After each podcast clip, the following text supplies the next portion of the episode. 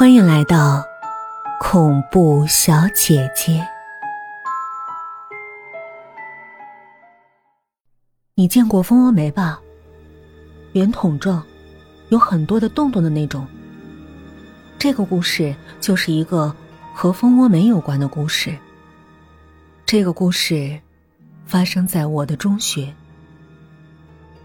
我的中学是一所县城的寄宿制重点中学。升学率奇高，管理奇严格，确切说是变态化的军事管理。因此，你可以把它想象成一座军工厂，我们就是流水线上的产品。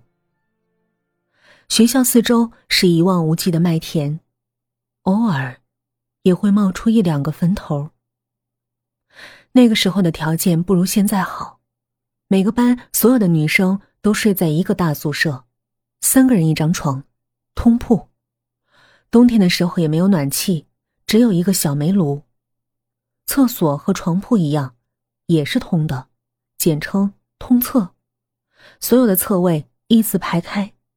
夏天的时候，蛆虫宝宝们会一弓一弓的排着队从粪池爬上来，开始他们的驱生历险。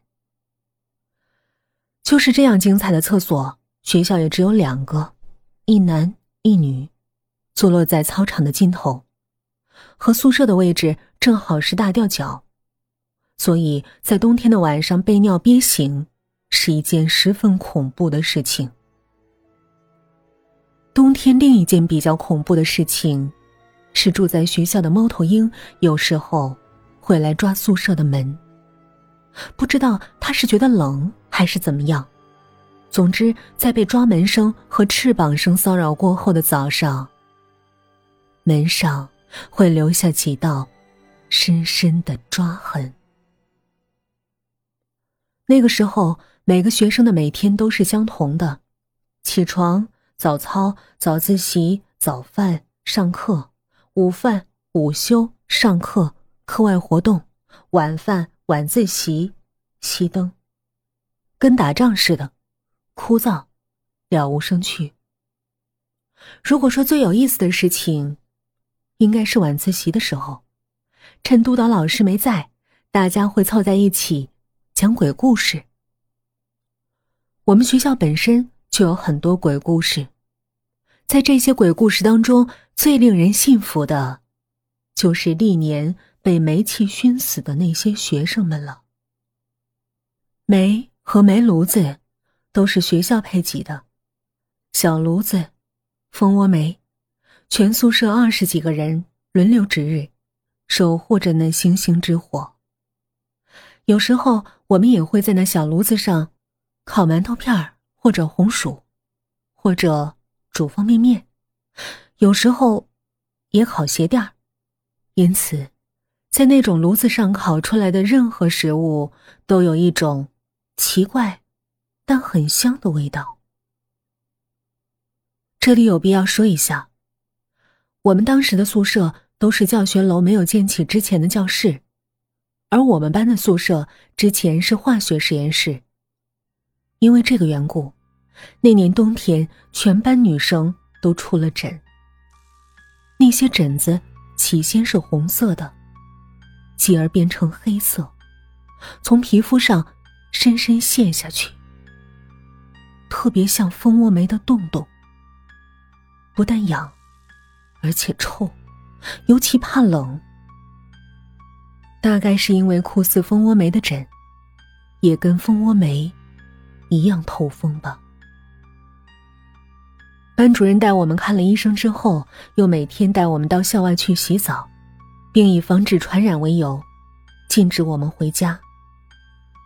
那段时间，我总觉得自己是一块蜂窝煤，黑漆漆的，随时都有可能被放进炉子里烧掉。就在我觉得自己快被烧掉的时候，我做了一个梦，梦见自己的胳膊被学校医务室的蒙古医生给割掉了。不疼，也没有流血。做了这个梦没几天，坐在我前排的周月死了，重煤气。大家怕冷，所以炉子烧的尤其旺，窗户关的尤其严。周月的床铺靠近火炉，又是上铺，而且那天不知道为什么，他还是头顶着墙睡的。当时我没有哭，也不觉得特别难过，因为周月是一个很内向的小姑娘，我们一直没什么来往。如果一定要说有的话，就是他在死的前一天，我借了他的橡皮。那个橡皮一直在我的铅笔盒里，没有还。在去参加他的遗体告别仪式的时候，他穿着崭新的校服，静静的躺在床上，身体像笔一样直。当时我想把橡皮还给他，但又觉得有些做作。后来，大家在宿舍里传看一本破的掉渣的《周公解梦》，我才明白，原来自己的那个梦预示了周月的死。梦见有人正在砍自己的肢体，好友或助手死于非命。在看了《周公解梦》好长一段时间里，我都觉得是我的梦害死了他。总是觉得无论走到哪儿，周月的灵魂都跟着我。我总是看到周月转过身，微笑着，伸着手，让我还他橡皮。那种感觉是那么的强烈和真实。发生那件事之后，晚自习再也没有人讲鬼故事了。我一直觉得是我害死了周月。如果我没有做那个断肢的梦，周月就不会死。说来也邪门儿，自从周月死后，班上就开始发生奇怪的事儿。首先，学校竟然肯花大钱治疗我们身上的蜂窝煤疹了；继而，老师们都跟中了邪似的，只要抽学号，随机提问。总会抽到二十号，周月就是二十号。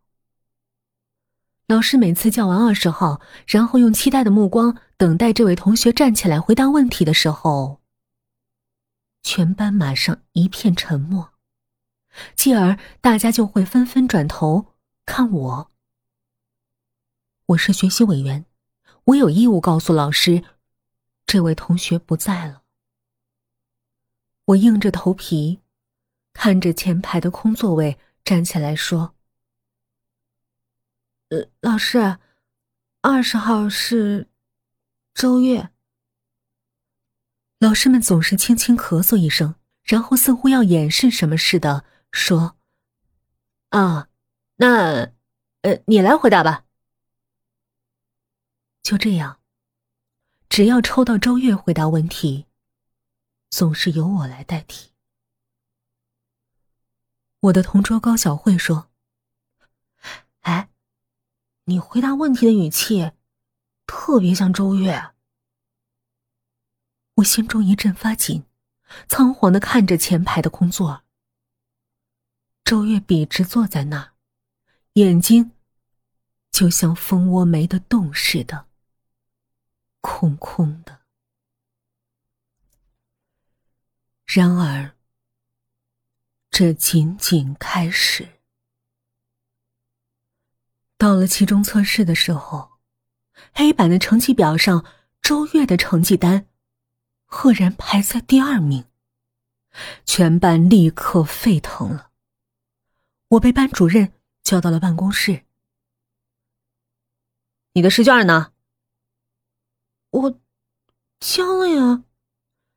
你找找。班主任扔出一叠卷子。其实不用找，看到成绩单的那一刻，我就明白了，我在试卷上写了周月的名字。我不是故意的，甚至我在考试的时候，大脑也是一片空白。我不记得自己是什么时候、什么时候写的名字，我什么都不记得，真的什么都不记得。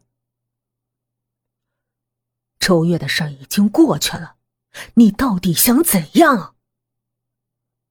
我低着头不说话。我真的没想要怎样。老老师，我抬起头。